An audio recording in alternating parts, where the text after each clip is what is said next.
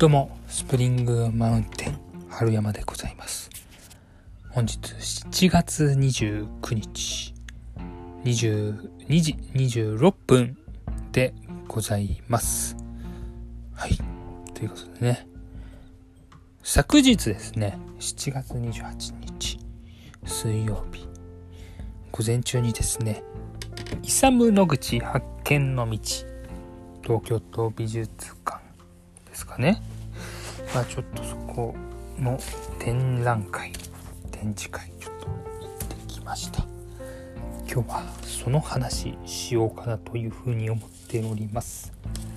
でですね、先に言っておくとですね、私、スプリングマウンテン、えー美術学校とか美大とかですね、別に通ったような経験、全くないですね。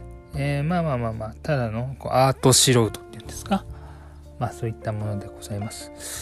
うん。ただなんかこう、彫刻っていう、まあ、イサム・ノグチのその展示会ですね。それは彫刻の、展示会なんですけども、まあ、そもそも彫刻っていうものに少しこう気になっていたっていうものがあったので、え今回行ってみたっていう形なんですけども、全くこう造形深いとか、そんなことはないです。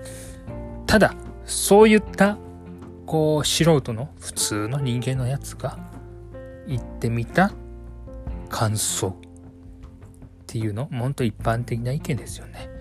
まあそういうのを今回お話しできたらなというふうに思っております。どうぞよろしくお願いいたします。ということで、イサム野口発見の道、東京都美術館企画展示室にて、ってきたよっていう話を今回していきます。えーまあ、この展示会はですね、え2021年4月24日土曜日から8月29日日曜日まで、え行われているものであります。まあ、コロナ禍によってですね、まあ、そもそも、え、もともと予定していた、ものがですね、ちょっと延期したりなんかしていて、えーさっき言った日取りにこうなっているというようなものでございます。うん、まあ、感想としてはですね、あの、まあ、本当にね、もうさっきも言ったように僕彫刻、えーあんまりそう造形深くないものですから、すごく一般的な、もうその辺のやつの、みたいな感じの意見としてこう、言わせてもらうと、うわ、なんか、なんかよくわかんないけどすげえみたいなところに尽きる、尽きるとまではいかないけど、でもほんとほぼ尽きるなっていうふうに思ったんですよ。うん。まあ、というのもですね、あの、もうわかんないんですよ。基本的には。うん。彫刻って難しい。絵よりも。特にイサム・ノグチさんのその作品ってす結構抽象的なものが多いから。うん。ただね、すっごい面白かった。めちゃくちゃ言ってよかった。これだけは本当に思う。確実に。めちゃくちゃ面白かった。もう時間にしては、だいたい2時間かな。2時間ぐらいいましたよ。うん、本当に。一般料金1900円、大学生、専門学校生1300円、65歳以上1100円、えー、まあ、高校生以下無料という風になっているんですけども、で、僕は今ね、一般人、えー、会社員、兼、まあ、なんかお笑い芸人みたいなことしておりますけども、それでね、まあ、1900円払ったわけなんですけども、こうなんかね、元取れたみたいな、なんかちょっとこう、変な感じの言い方じゃないんだけども、なんかね、とにかくそういうお金とかも全然気にせずになんか入れたなっていう。うん。1900円ってなんか自分的には高いんですよ。僕的には結構ちょっと、映画より高いんかいみたいな、な結構気持ちはあるんですけどもね。なんか全然そういうの関係なく本当に入れたなっていう、その空間に。すごく楽しくて、いい思い出ができたなっていう風に、うん、思えたっていうのが率直な感想でした。うん。で、あの、イサム・ノグチさん、これ誰なんですか？一体っていう方、まあ、いらっしゃると思うんで、一応お話ししておきます。説明しておきます。まあ、イサム・ノグチさんは、まあ、20世紀代表する、まあ、芸術家なんですよね。まあ、1988年とかにおそらく亡くなっているのかなっていうふうに思うんですけども、まあなんかこう、この方がずっとこうやってきたっていうのは基本的には抽象広告、抽象彫刻、広告っていうちょっと抽象彫刻とされているんですよね。うん、なんかこう結構家族構成がですね。家族関係が結構複雑で、まあ、お父さんお母さんおりました。でお父さんちょっとこう不倫がなんかしちゃって、うん、ちょっといざこざあってこうお母さんという一緒にこう暮らしてきてアメリカで暮らしたけどもちょっとこう日本帰ろうかなんつってこう日本行ってこうなんか茅ヶ崎とかでねこう神奈川県の茅ヶ崎とかでこう育ってまあそれでなんやかんやってこう、まあ、彫刻家になりましたね。美術家になりましたっていう、まあ、そういうまあ方なんですよね。ものすごいざっくり言ってますけどね今。相当ざっくり言ってますけどまあそういう人でありましてやっぱりこうなんかこう自分の中でこう普通じゃないというかね。まあこの人ハーフなんですよねそもそも。うん。ハーフの方なんですけどもやっぱちょっと普通じゃないみたいな感覚がありながらずっとこう生きてきたのかなっていうような印象は僕の中ではあってまあそういったものが作品に現れてるのかなっていうふうな思いました。うん。でまあ彫刻ってなんかこう今までね何なんだろうなこれってずっと思ってきたんですよ。ただの石の塊鉄の塊なんかそんなものかなっていう風な程度で僕みたいなわけわかんない素人はずっと思ってきたわけなんですけども。でもねここの展示会行ってすごく思ったのがこの空間にこの彫刻があるっていうことによって、まあ、存在、まあ、調和っていうんですかね。なんかこうそれで成り立つっていうか。なんかそういうことすごく思ったんですよね。うん、例えば、えー山とかにですね。山山の頂上てっぺんとかになんか石像でできたなんか石石像っていうか石でできたなんか人間の像みたいなこと例えば置いてあるとするじゃないですか。富士山とかね皆さんイメージしていただくといいかなと思うんですけども富士山の頂上に石の像が急にありました。みたいなことがあるとするじゃないですか。そしたら頂上という富士山の頂上にいるということとはまた別にこの頂上にいるこいつこの石像の人間の像。なんだこいつ。これとこの存在とこの頂上という存在が調和して何か意味性があるぜ。なんか特別な意味があるぜっていうそういうことをこう思えるようなものになるうん、なんかこうあることによって彫刻があることによってそれぞれのこうその場所にいる見方だとか感じ方だとかが変わるだなっていうのを強く思いました。うん。まあこのイサム・ノグチ発見の道東京都美術館で行われていた展示会ですけども、1回、2回、3回とあるんですよね。うん。まあ、正しく言うとなんか地下1回、1回、2回みたいな、なんかそういうことなんですけども、まあまあ、とにかくこう3回にわか、渡って、まあ、展示をしているんですけども、1回の印象としては、うーん、まあなんかこう、これぞイサムの口みたいなものをドーンとこう見せられたなっていう感じがしました。例えば、明かりインスタレーションというものがあります。これはですね、あの、義憤提灯との出会いからこう誕生したらしいですね。うん。まあ、提灯の作品なんですけども、まあ、野口勇にとって、こう、提灯、明かりっていうのは単なる照明球ではないですよ。っていうものをこう表したような作品のように感じました。うん。まあ、なんか太陽とか月とかね、なんか明るいものの存在神様なのか。まあちょっとその辺は僕には分かりかねるところもあるんですけども、おそらくそういうところの存在と結びつけて、こう、彫刻っていうことは光を表せることもできんだぜっていうようにドーンとこう言われたような感じがしました。うん、それがこう最初のこう、うん、1回 B1 回まあ1章2章3章っていう風な言い方しましょうか1章でこう言わされたような気がしました。うん。会場でね、もうものすごい数のその提灯飾られてるんですよ。その明かりですね。うん。で、なんかね、この存在っていうのが本当に大きくて、この空間にこの明かりがないと、なんか、すごくこう、物足りないなっていうふうに思いますし、どうも、イサムの口ですって言われてるような、はじめまして、イサムの口ですけど、っていうふうに言われてるように感じたんですよね、僕自身。うん。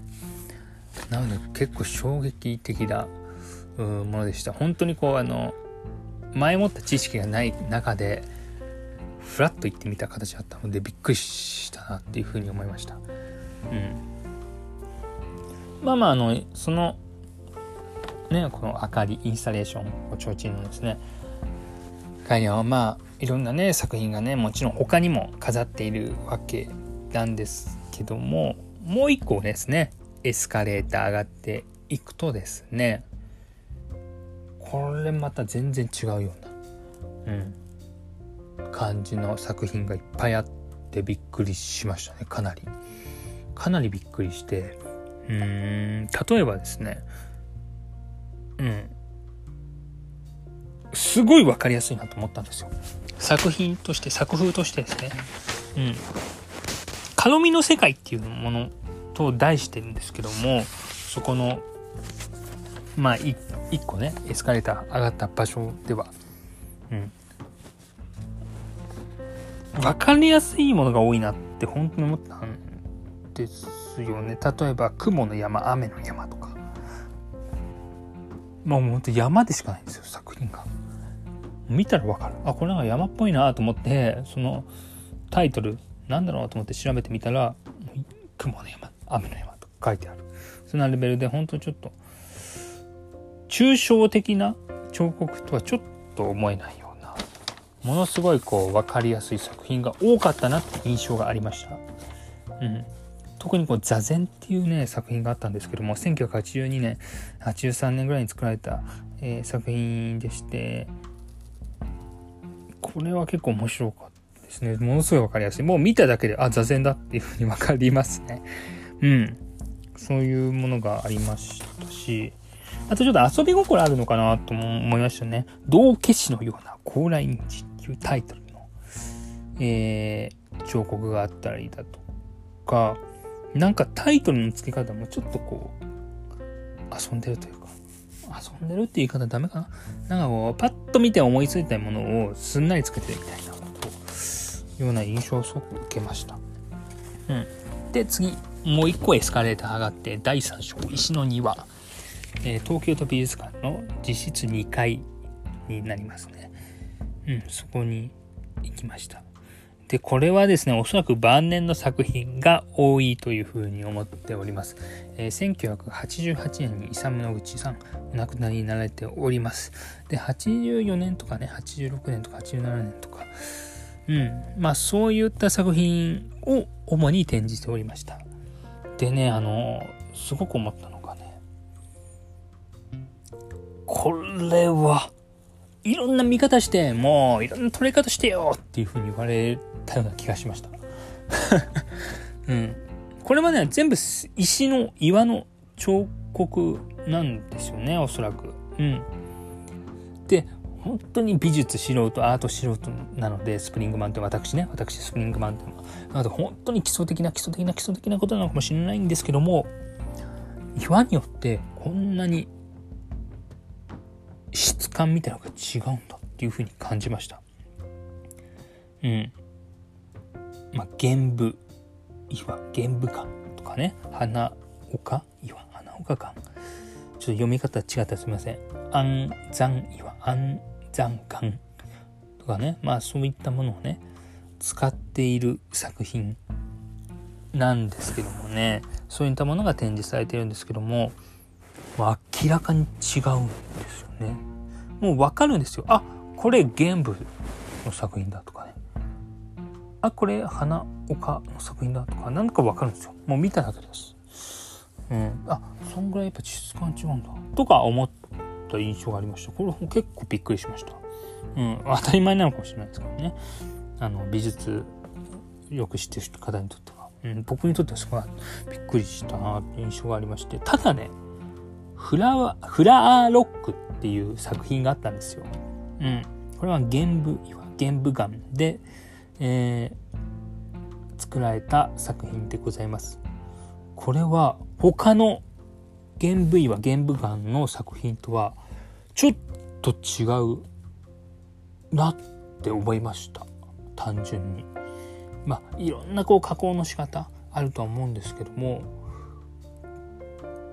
ものすごいこううんアバウトな言い方するとツルッツルだったりちょっとこうなんかうんまあ雑っていう言い方は違うな。まあでも雑という言い方は違うのかな。なんだろうな言い方ちょっと難しいんですけども少しこうツルツルではないような角張ってるような、えー、部分があったりだとか。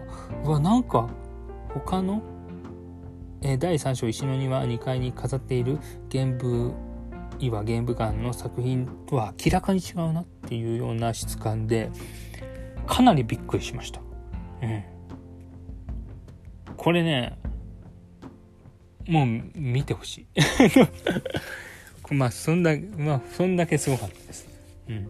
あとねじれた柱っていうね作品とかもあったんですけどもねいやすごかったなこれも原部員は原部がなんですけども。うーん。なんだろうな。